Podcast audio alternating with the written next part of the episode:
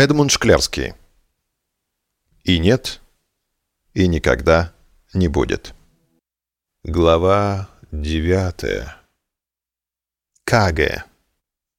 Карлик гермафродит. Конечно, уже само обладание признаками обоих полов делало карлика существом высшего порядка. Его голову покрывали препротивные чешуйки, но в то же время рот был странным образом перекошен. Оттопыренные уши трепетно дрожали при каждом движении головы.